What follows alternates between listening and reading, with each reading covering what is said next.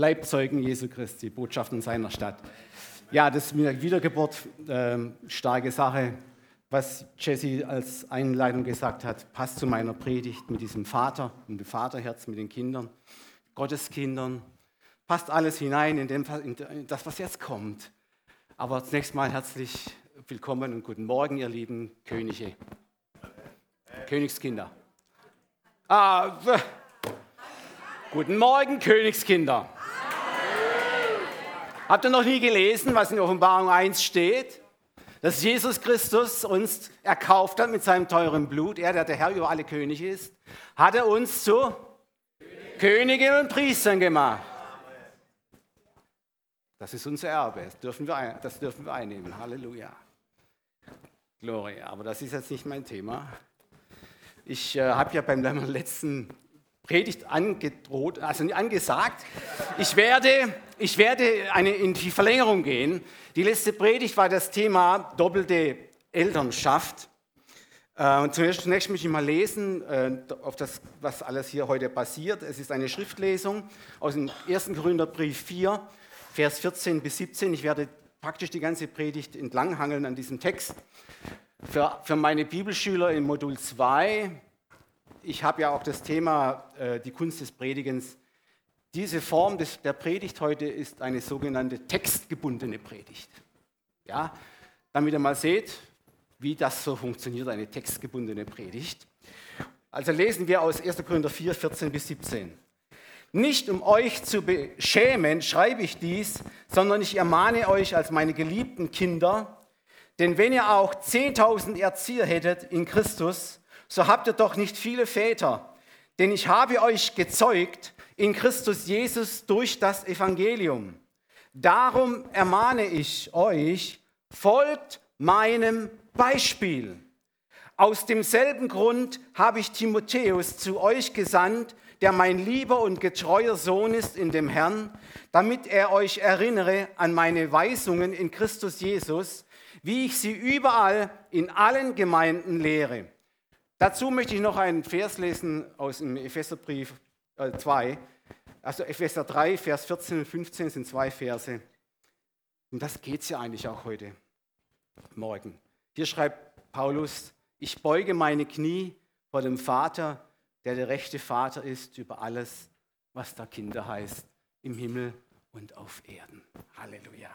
Liebe Gemeinde, liebe Gäste, und Zuhörer aus nah und fern. Wie angekündigt, kommt jetzt die Fortsetzung von dieser Predigt Doppelte Elternschaft. Kurz nochmal erklären, was das ist. Doppelte Elternschaft bedeutet, dass also leibliche Eltern mit biologisch gezeugten Kindern in der Gemeinde zusätzlich durchaus auch noch geistliche Kinder, das sind die Frischbekehrten in Christus, auf den Weg in der Nachfolge väterlich und mütterlich betreuen können. Darf ich mal kurz sehen, wer ist Eltern? Leibliche Eltern. Okay, ich nehme mal an, ihr habt dann auch Kinder, nicht?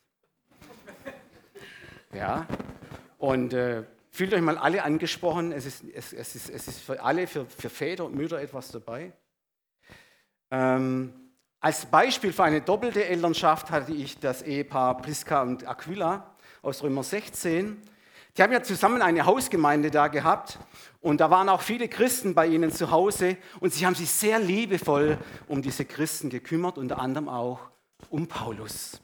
Er ging da auch einen aus in diesem Haus. Dann haben wir als Beispiel für eine einfache äh, Elternschaft genommen ähm, die Schwester Phoebe, die wird auch im Römerbrief erwähnt, in Römer 16 auch, 1 und 2. Da schreibt Paulus, dass er eine Schwester Phoebe also hat und dass diese unverheiratete Frau ohne leibliche Kinder auch ihr Haus geöffnet hat für Christen, dass sie sich dort erholen können, dass sie dort willkommen sein können. Und sie hat ganz segensreich in der Gemeinde gedient, das erwähnt er extra. Sogar sagt er, und sie war für mich wie eine Mutter. Wie eine Mutter. Seht ihr, auch große Männer brauchen das. Große Männer wie, wie Paulus, ja brauchen auch mütterliche Betreuung. Halleluja.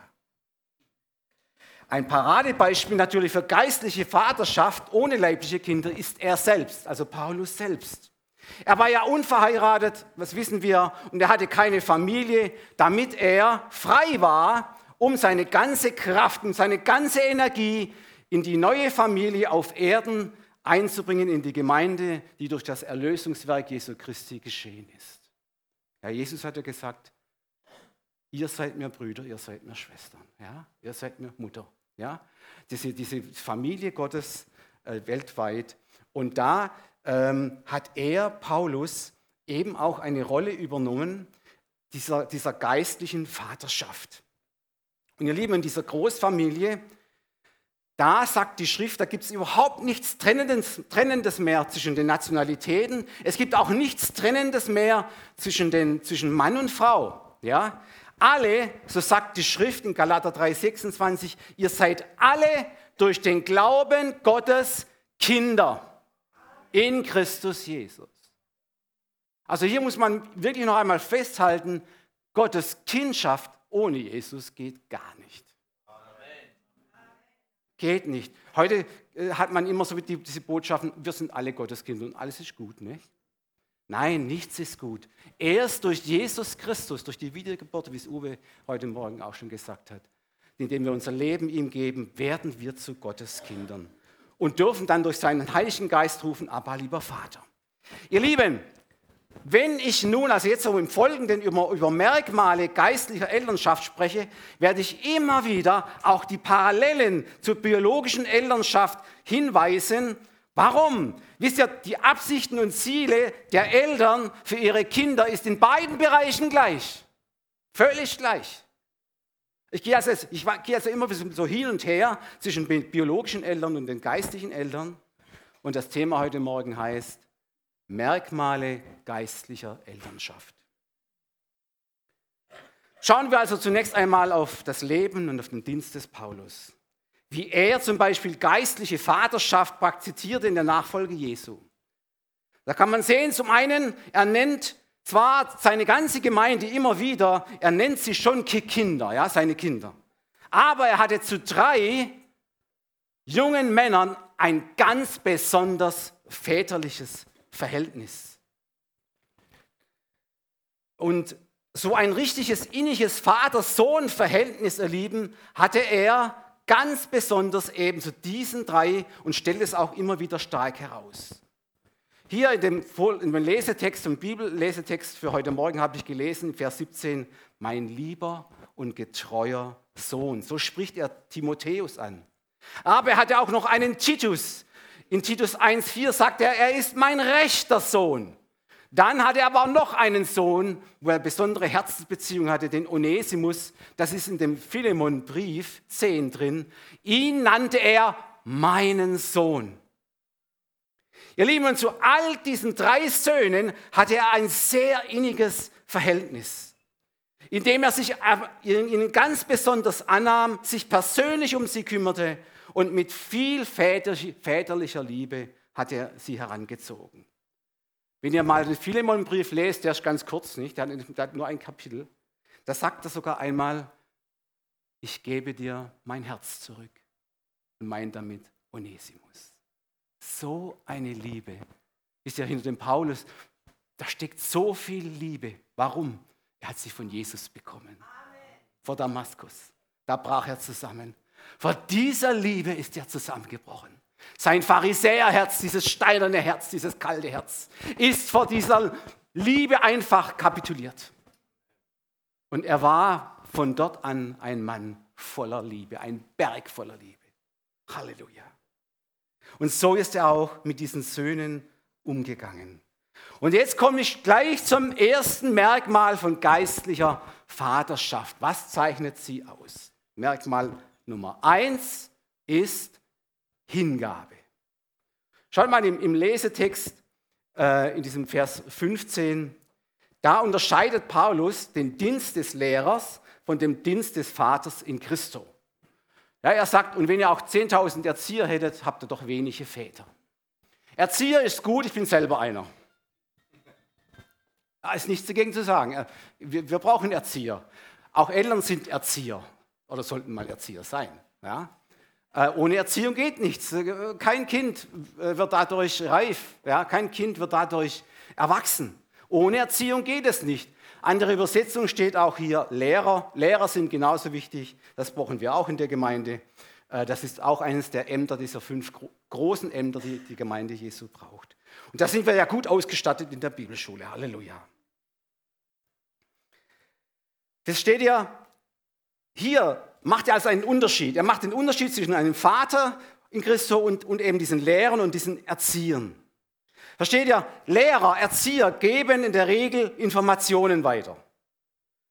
Aber ein Vater, jetzt kommt der Unterschied, gibt etwas von sich selbst weiter. Wir haben gesehen, sein Herz. Das heißt, sie investieren, diese Väter in Christus investieren in ihre Söhne und Töchter viel Zeit, viel Herz, viel Geduld und Liebe, weil sie diesen großen Wunsch in ihrem Herzen haben, dass ihre Kinder wachsen, reifen, sich entwickeln und Fortschritte in ihrer ganzen Charakter- und Persönlichkeitsentwicklung machen. Also nicht nur körperlich wachsen, sondern auch geistlich wachsen. Die ganze Schrift ist voll dem Aufruf, erwachsen zu werden. Halleluja. Und zwar gibt es ein großes Ziel für geistliche Väter und Mütter mit ihren Kindern. Das steht in Epheser 4:13. Bis, ja, sie hingelangen zum vollendeten Mann, zum vollen Maß der Fülle Christi.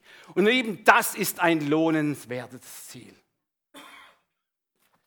Das haben sie im Fokus, das haben sie vor Augen, wenn sie sich in dieser Hingabe an die Söhne und Töchter wenden.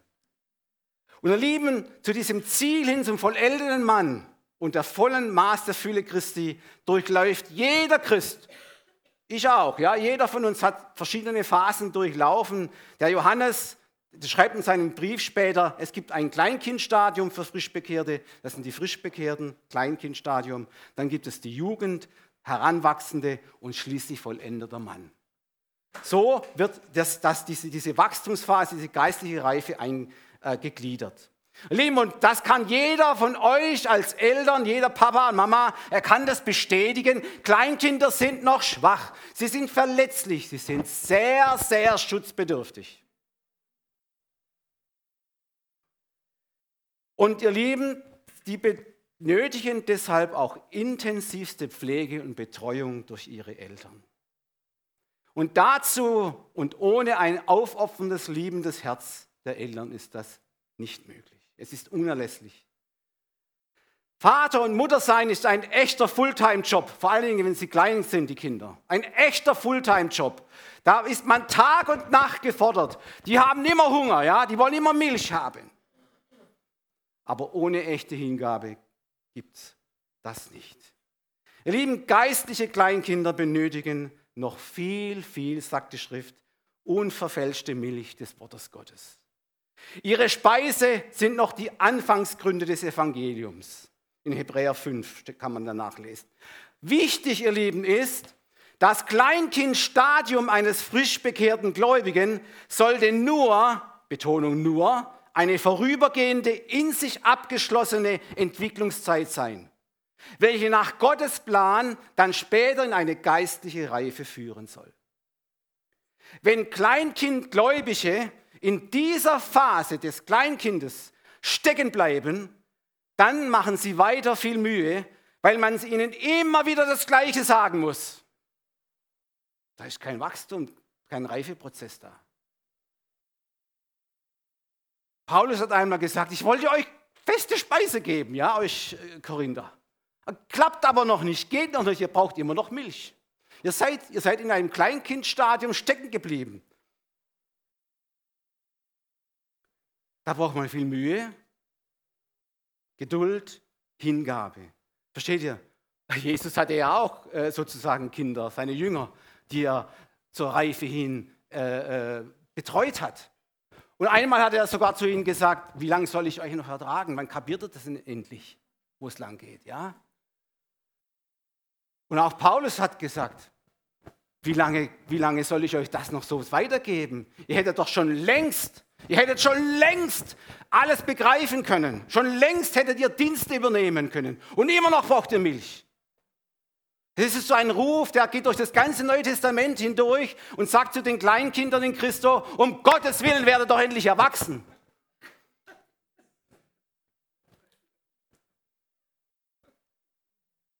Ihr Lieben, das zweite Merkmal geistlicher Vaterschaft nenne ich mal so, es ist ein fruchtbarer Dienst. Vers 15 aus unserem Lesetext steht, denn ich habe euch, schreibt hier Paulus, gezeugt, was für ein Wort nicht, denn ich habe euch gezeugt in Christus Jesus durch das Evangelium.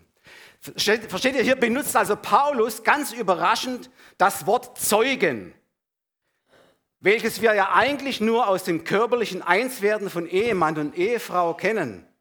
Und bei diesem körperlichen Einssein von Mann und Frau, wissen wir aus der Biologie und alles, das ist ja nichts Neues, befruchtet der Same des Mannes die Eizelle seiner Frau und es entsteht neues Leben und diesen biologischen Vorgang nennt man Zeugung.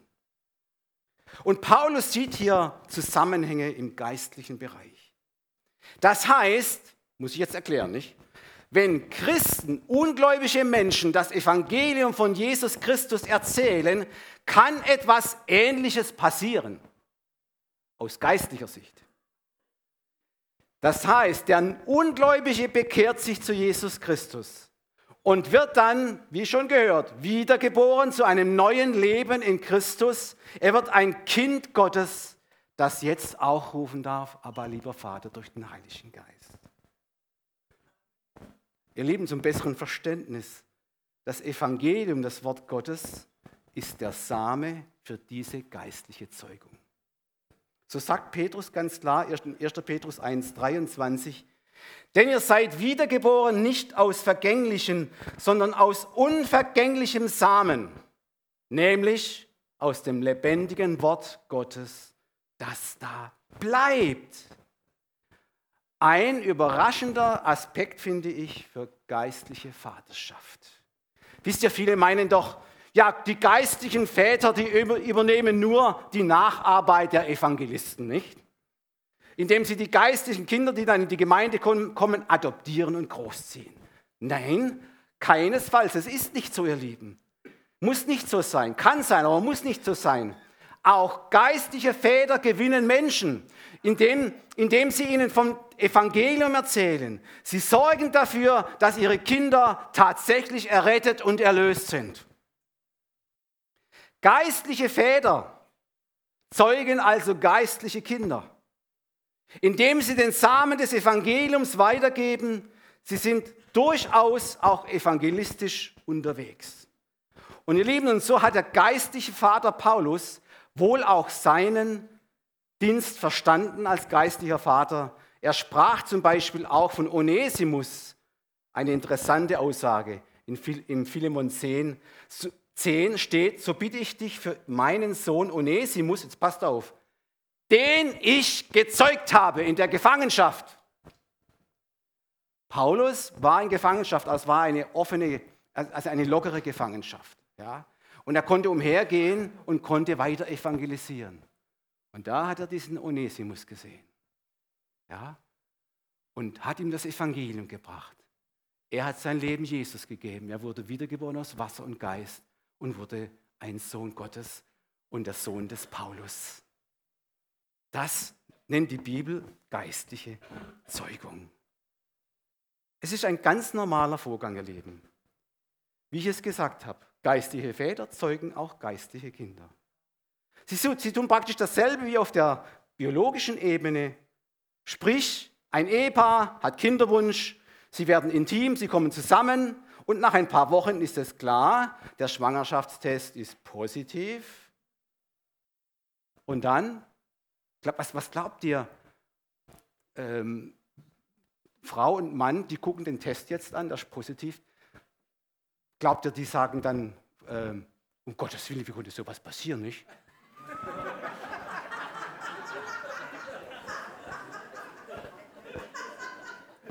Da ist doch keiner erstaunt. War doch klar. Sie sind zusammengekommen. Ja? Kam zur Befruchtung. Ja? Versteht ihr? Ich möchte es mal jetzt ins Geistliche rübernehmen.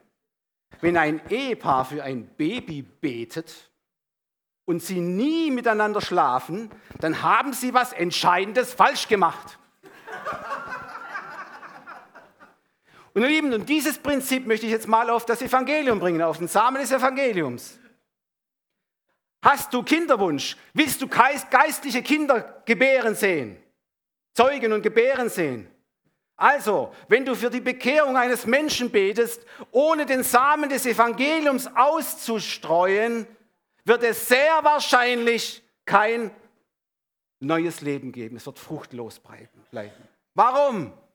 Die Schrift sagt, der Glaube kommt aus der Predigt, das Predigen aber durch das Wort Christi in Römer 10, Vers 17. Also liebe Väter in Christo, liebe Mütter in Christo, willst du fruchtbar sein? Dann zeuge geistliche Kinder durch den Samen des Evangeliums und erzähle den Menschen von Jesus. Halleluja. Jetzt bin ich schon bei Merkmal Nummer drei. Geistliche Vaterschaft ist eine, ist die, also geistliche Eltern reproduzieren sich in ihren Kindern. Reproduzieren heißt vervielfältigen. In Vers 16 von unserem Lesetext steht, darum ermahne ich euch, folgt meinem Beispiel. Ihr Lieben, dass Timotheus, der von Paulus gezeugte Sohn in Christo, später so ein erfolgreiches äh, Leben führte als Christ, dass er ein Leiter wurde der Gemeinden, ein Diener der Gemeinden der ersten Christenheit, das kam nicht von ungefähr. Warum? Er hat in seinem geistlichen äh, Vater Paulus ein attraktives und nachahmenswertes Vorbild gefunden. So lesen wir zum Beispiel in 2. Thessalonicher, nee, 2. Timotheus 3, 10 und 11 folgendes. Du aber, also er spricht zu Timotheus, du aber bist mir gefolgt in der Lehre, im Leben, im Streben, im Glauben, in der Langmut, in der Liebe, in der Geduld, in den Verfolgungen, in den Leiden, die mir widerfahren sind in Ikonion und Lystra. Welche Verfolgungen ertrug ich da und aus allem hat mich der Herr erlöst. Seht ihr, Timotheus hatte viel Einblick in das Leben seines geistlichen Vaters Paulus. Nicht nur in den guten Tagen hatte er Einblick. Nein, gerade in den Tagen, wo der Glaube an Jesus Christus alles abverlangt von ihm, von Paulus, in Verfolgung und in Leiden, wie er schreibt, in den ganz schwierigen Zeiten hat Timotheus seinen Vater erlebt.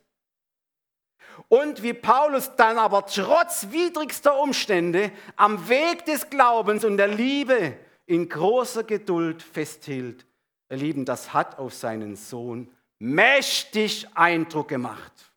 Und so hat Timotheus einen Beschluss gefasst in seinem Herzen. Wow, was für ein Glaubensheld. Dem will ich folgen. Diesen Lebensstil will ich nachahmen. Lieben, wir sehen, Timotheus konnte den Auftrag auch dann und dadurch ausfüllen oder erfüllen, weil sein geistliches Vorbild Paulus ihn dazu befähigt hat. Er ist seiner Lehre gefolgt, er ist seinem Glauben gefolgt, seiner Liebe gefolgt, seiner Geduld und er hat auch gelernt, durch ihn, wie ein Christ in schwierigen Situationen und Anfechtungen immer im Blick auf Jesus standhalten kann. Haben wir heute Morgen gesungen.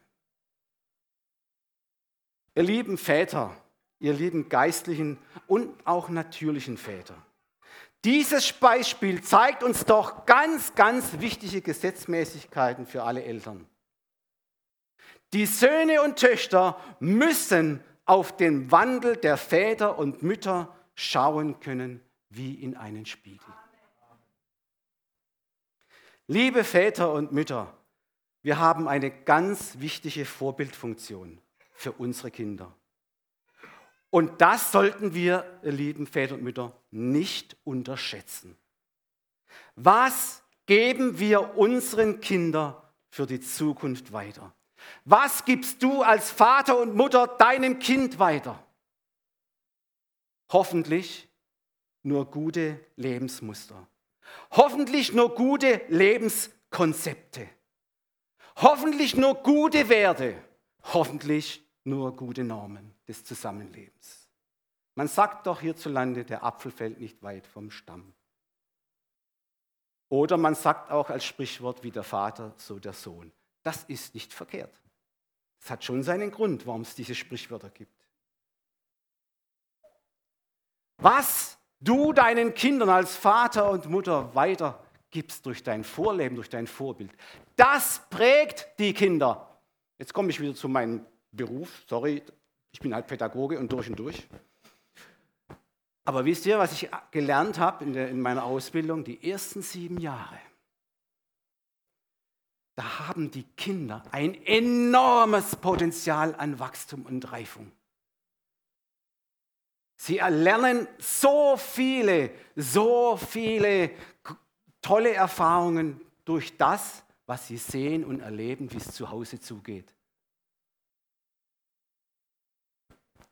Und ihr Lieben, man kann sagen, das größte Lernpotenzial liegt darin, dass sie das nachahmen, was ihre Eltern vorleben. Das ist ganz wichtig. Was du deinen Kindern vorlebst und was du deinen Kindern weitergibst, das prägt ihr späteres Leben. Das ist ganz wichtig. Da müssen wir immer wieder dran denken. Und jeder Vater und jede Mutter muss überlegen, ist, zeigt mein Lebensstil, so wie, also mein Beispiel, wie ich lebe, ist es noch, stimmt es noch überein mit dem, was ich meinem Kind an, an Werten und Normen weitergeben will? Arthur hat einmal einen Satz geprägt, der ist bei mir hängen geblieben. Vor, schon vor Jahren. Er hat einmal gesagt, einen unheimlich klugen Satz. Ihr könnt eure Kinder erziehen, wie ihr wollt, sie tun dann doch immer nur das, was sie an euch sehen. Arthur, das ist ganz stark bei mir hängen geblieben. Und so ist das auch, ihr. Und das betrifft ganz viele Bereiche. Schau mal, wie oft erlebt man, dass, dass wenn äh, der Vater ein, ein Autonarr ist, ein Motorradner, der Sohn oft in die gleiche Richtung geht. Nicht? Bei mir nicht, es gibt auch Ausnahmen. Für mich ist das Auto nur ein, ein Fortbewegungsmittel. Ich kann vielleicht ins Öl nachleeren oder den Reifendruck messen, aber alles andere interessiert mich auch gar nicht besonders. Hauptsache es fährt, nicht? Mein Sohn, der ist voll in diesem Autoding drin. Warum und wieso? Ich habe es ihm nicht vorgelebt. Also es gibt auch Ausnahmen. Es gibt auch Ausnahmen. Aber wie oft erlebt man, dass Kinder das nachmachen, was ihre Eltern vorgelebt haben, auch in den Hobbys, eben in allen, in allen Dingen des Lebens. Schaut mal, ich habe äh, gestern Abend ein, eine Broschüre durchgelesen, ähm, eine, für Diabetiker. Und da stand drin, da stand drin, warum Diabetes Typ 2 eine Wohlstandskrankheit geworden ist. Früher war es ja eine Alterskrankheit, jetzt ist es eine Wohlstandskrankheit. Und da haben sie festgestellt, dass ähm, zum Beispiel die WHO hat, hat vorgeschlagen, dass Erwachsene in der Woche 150 Minuten Sport treiben sollen. Dann sind sie gut dabei. Dann gibt es wenig Gefahr der Zuckererkrankung. Und dann haben sie festgestellt, dass nur 45 Prozent der Eltern den Spaß am Sport vorleben. Versteht ihr? Und Daraus erfolgt dann oft, dass Kinder auch nicht unbedingt großen Spaß an Sport haben. Das gilt auch für die Ernährung, das gilt für so viele Dinge des Lebens. Was geben wir unseren Kindern weiter? Was leben wir ihnen vor? Das ist ganz, ganz entscheidend. Halleluja, sorry, aber das ist einfach mein Gebiet. Nicht? Seht ihr, Paulus hat sich vervielfältigt in seinem Sohn Timotheus. Er hat ihm also dieses gute Lebenskonzept als Vorbild einfach hingestellt und es kam zu dieser elterlichen Reproduktion in seinem Sohn. Eine Vervielfältigung. Auch Timotheus, lesen wir später, wurde ein ganz, ganz wunderbarer Leiter der neuen Gemeinden dort damals. Ihr Lieben, aber jetzt kommt etwas, ich habe mich da richtig eingegraben, das Thema. Wir finden jetzt ein Phänomen, dass es auch umgekehrt geht. Vielleicht auch nichts Neues. Väter und Mütter können auch schlechte Gewohnheiten, schlechte Muster ihren Kindern weitergeben. Ich habe da was gefunden in Apostelgeschichte 7, Vers 51.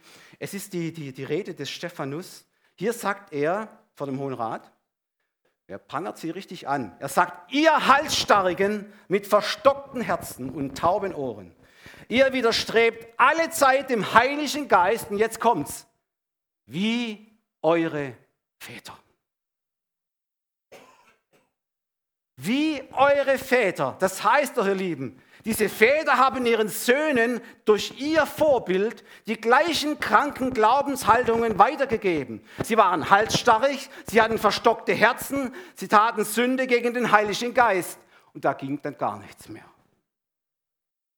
Wenn du liest im Alten Testament über die Könige, Könige 1, Könige 2, diese Thronfolge der Könige, da steht oft geschrieben, immer wieder, wie ein Kehrvers, und der Sohn tat wie sein Vater. Ganz oft. Und ihr Lieben, und meistens, leider steht meistens drin, und der Sohn ging die gleichen schlechten Wege wie sein Vater und ging nicht die Wege des Herrn. Und so konnte kein Segen auf Israel kommen. Seht ihr, wie wichtig solche Dinge sind? Kein Segen kommt, wenn wir da nicht aufpassen auf diesem Gebiet. Und ich möchte da noch ein bisschen weitergehen. Wir finden nämlich die gleiche Gesetzesmäßigkeit auch bei Mutterschaft. Ihr Mütter wart jetzt ein bisschen knapp dran, aber ich komme auch noch zu euch. Ja. Ähm, was finden wir da? Zuerst mal das gute Beispiel, möchte ich euch mal voranstellen. Und das finden wir in 1. Petrus 3, 5 und 6. Hier schreibt Petrus, denn so haben sich vor Zeiten auch die heiligen Frauen geschmückt, die ihre Hoffnung auf Gott setzten und sich ihnen, ihren Männern unterordneten. Wie auch Sarah Abraham gehorsam war und ihn Herr nannte, deren Töchter seid ihr geworden, wenn ihr recht tut und euch durch nichts beirren lasst. Also ihr Frauen, wer ihr lieben Sarahs, die Sarah ist eine geistliche Mutter in der Bibel, die euch etwas weitergibt, dass ihr Sarahs Töchter werdet. Und was ist das gute Muster der Sarah für die Frauen? Ja, Sie sollen nicht mutlos sein. Sie sollen an Jesus Christus festhalten. Sie sollen ein gutes Muster ihren Töchtern weitergeben, dass sie nämlich ihren Töchtern sagen, sie sollen auch Jesus Christus lieben und ihre späteren Ehemänner genauso achten und ehren wie Sarah. Und ihr Lieben, das ist ein Baustein, das ist ein Fundament für eine stabile Ehe. So funktioniert Reproduktion auch in dem Sinne. Ihr Sarahs, ihr Mütter, ihr dürft da was Gutes euren Töchtern weitergeben. Halleluja. Aber leider, wie auch bei den Männern, bei den Vätern gibt es auch hier Negativbeispiele. Und die habe ich gefunden in Offenbarung 3,20 bis 23. Ich lese mal aus der Bibel vor, damit ihr seht, ich kann auch Bibel lesen. Ne? So, 3,20.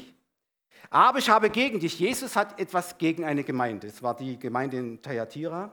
Aber ich habe gegen dich, dass du Isabel duldest, diese Frau. Sie sagt, sie sei eine Prophetin und lehrt und verführt meine Knechte, Hurerei zu treiben und Götzenopfer zu essen. Und ich habe ihr Zeit gegeben, Buße zu tun, und sie will sich nicht bekehren von ihrer Hurerei.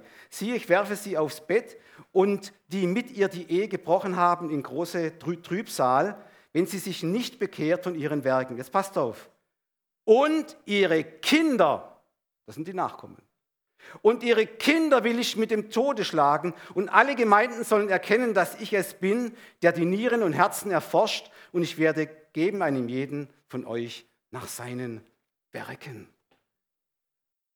Auch hier gibt es ein negatives Vorbild, äh, ein, ein, ein negatives äh, Nachahmungsbild einer Frau, diese Frau Isabel, ihr Lieben, die, die wird ja im Alten Testament schon behandelt. Ich weiß nicht, wer da schon mal gelesen hat drin. Das war ja die, die Ehefrau von, von Ahab. Und diese, diese Isabel hatte einen ein, ein, ein, ein, äh, ein Charakter, ja, sie hatte Charakterzüge, die sehr entsprechen dem, was auch hier in der Offenbarung noch einmal beschrieben wird. Es sind, es sind verschiedene äh, äh, Charaktere, die da negativ zusammenkommen. Wichtig ist, sie hatte das blieb nicht ohne Wirkung. Auch sie hatte Töchter. Töchter gefunden, Nachahmer gefunden, die ähnliche Charakterzüge zeigen oder Persönlichkeitsstrukturen in den, in den Gemeinden. Was sind denn das für Charakterzüge, für Merkmale? Also wir haben gehört, es ist Unmoral dabei, Verführung, aber auch Herrschsüchtigkeit, Manipulation und Unterdrückung der Männer, des Ehemanns. Ahab war zwar König, aber sie hatte ihn niemals in diese Stellung äh, gebracht. Durch ihre Herrschsüchtigkeit hat sie ihn immer klein gehalten. Hat sie ihn immer klein gehalten, ihr Lieben. Und darauf, ihr Lieben, steht auch kein Segen, wenn du als Ehefrau in diesen, in diesen Charakterzügen mit deinem Ehemann umgehst.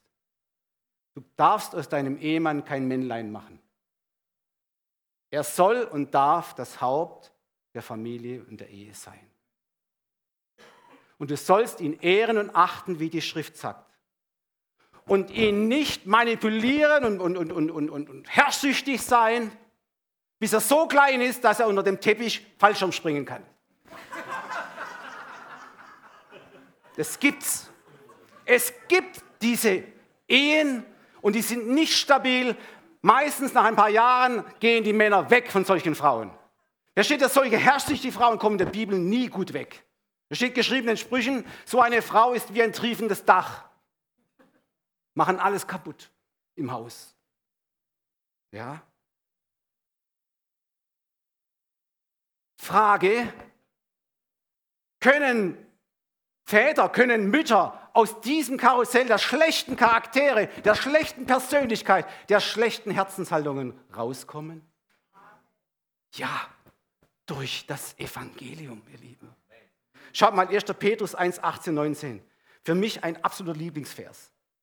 Denn ihr wisst, schreibt Petrus, dass ihr nicht mit vergänglichem Silber oder Gold erlöst seid von eurem nichtigen Wandel nach der Väterweise. Schaut mal.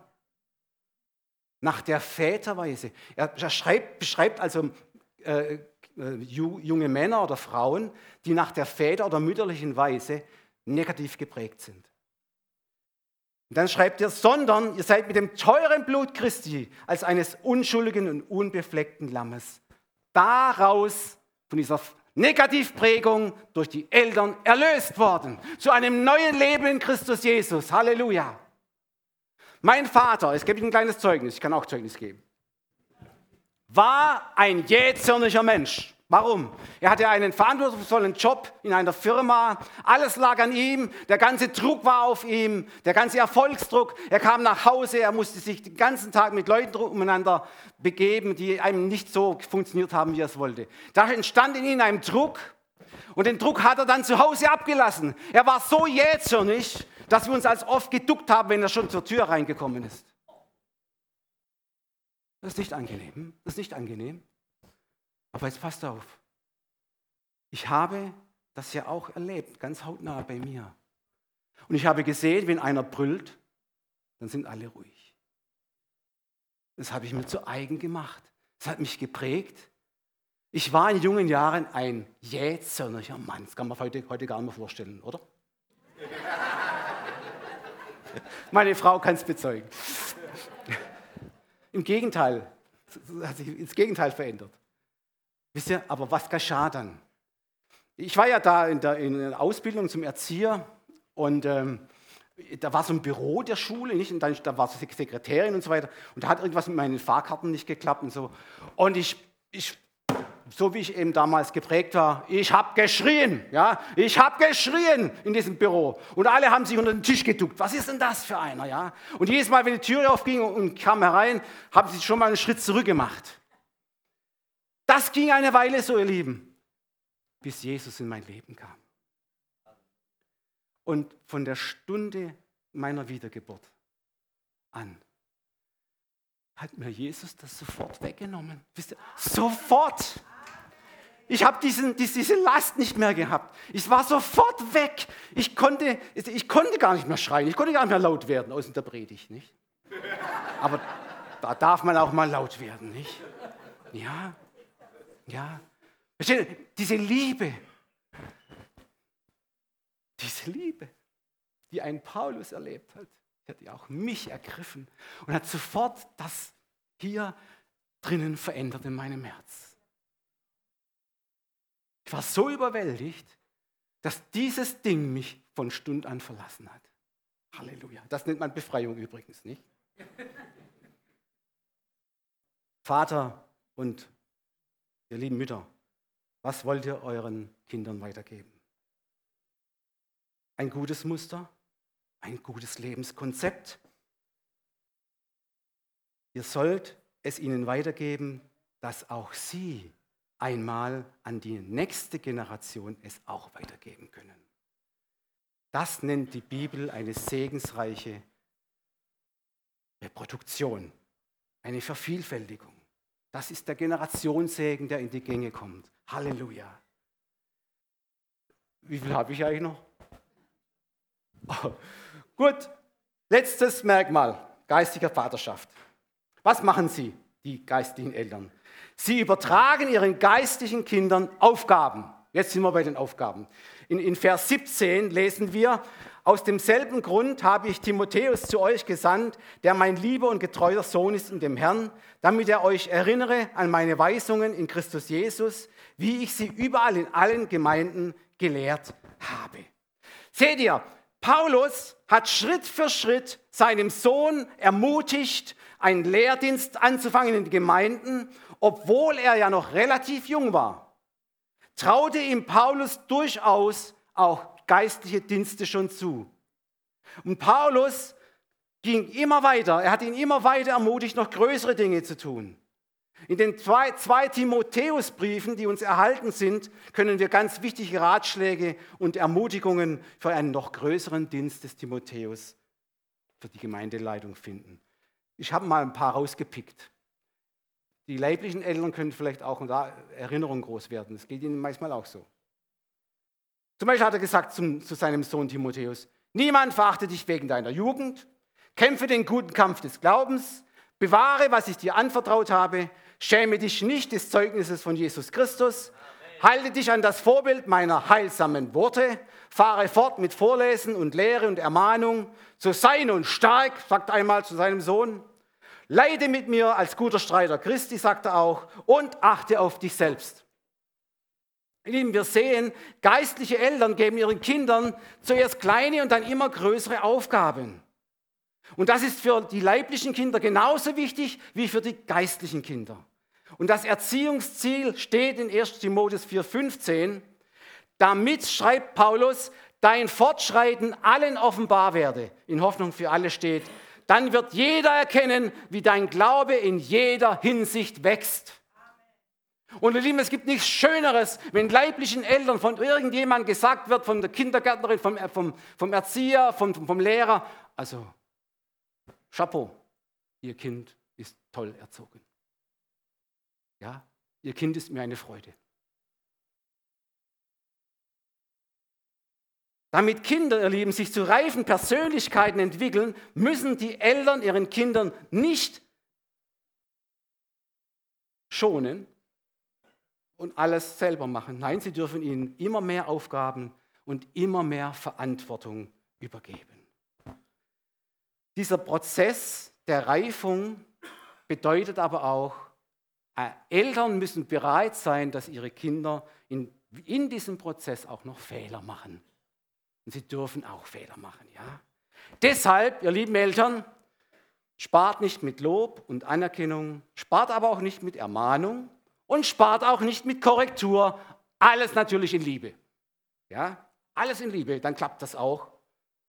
Investieren wir uns, ihr Lieben, in unseren leiblichen und in unseren geistlichen Kindern, damit Gottes Generationensegen zu unseren Familien kommt, in die Gemeinden kommt, sich weiter fortsetzt von Generation zu Generation, von Geschlecht zu Geschlecht, bis Jesus Christus wiederkommt, um seine herrliche Brautgemeinde zu sich zu holen. Halleluja. Liebes Lobpreisteam, ihr könnt nach vorne kommen. Halleluja. Deshalb, sagt Paulus, deshalb beuge ich meine Knie vor dem Vater, in dem alle Vaterschaft ist, im Himmel und auf Erden. Halleluja. Und wisst ihr, dieses Gebet geht ja auch weiter. Er bittet seinen Vater, dass seine Kinder die ganze Tiefe, die ganze Höhe, die ganze Breite der Erkenntnis Jesu bekommen in ihr Leben hinein. Die ganze Dimension der unbeschreiblichen Liebe eines Vaters im Himmel. Wisst ihr, ich habe es in Ludwigshafen gepredigt letzte Woche. Gott ist ein Gott der Beziehung. Er will mit dir Gemeinschaft haben. Er will, dass du sein Sohn, seine Tochter bist. Als Adam gesündigt hat, hat er gerufen, Adam, wo bist du? War das ein Ruf des Zornes? Ey, du hast alles falsch gemacht. Ich will nicht mehr mit, nichts mehr mit dir zu tun haben. Du hast mich enttäuscht. Das war kein Ruf des Zorns. Es war ein Ruf des Schmerzes. Adam, wo bist du? Und so rufe ich heute Morgen, Mensch, wo bist du? Gott hat heute Morgen schon so gesprochen zu dir, nicht nur durch meine Predigt. Gott hat heute Morgen zu dir gesprochen, er ist ein Gott, der offene Arme hat. Schon im Lobpreis, dem Lied im einen haben wir es gehört. Er steht vor dem Vaterhaus und hat seine Arme ganz weit offen und will, dass du zu ihm kommst in sein Vaterhaus. Und dieses Vaterhaus ist geöffnet durch Jesu Christi Erlösungstod am Kreuz. Es geht nur über Jesus. Auch Jesus hat gesagt, komm doch zu mir. Wenn du zu mir kommst, ich werde dich nicht hinausstoßen. Keinen, keinen. Und er klopft jetzt an deine Herzenstür an. Er klopft jetzt ganz stark an deine Herzenstür an. Er will von Herz zu Herz eine Beziehung haben mit dir. Die entscheidende Frage ist, machst du deine Herzenstür heute Morgen auf? Lädst du diesen Herrn in dein Leben ein, in dein Herz? Mach es heute Morgen. Du kannst auch zu mir kommen, wir werden ein Gebet sprechen der Übergabe. Gib dein Leben, dein Herz Jesus Christus. Und die Tür geht ganz weit auf. Und der Vater kommt zu dir und umarmt dich. Er umarmt dich er gibt dir alles, was du brauchst, die nötige Kleidung und Versorgung für ein wunderbares Leben in Christus Jesus. Also komm, komm, kommen musst du. Amen.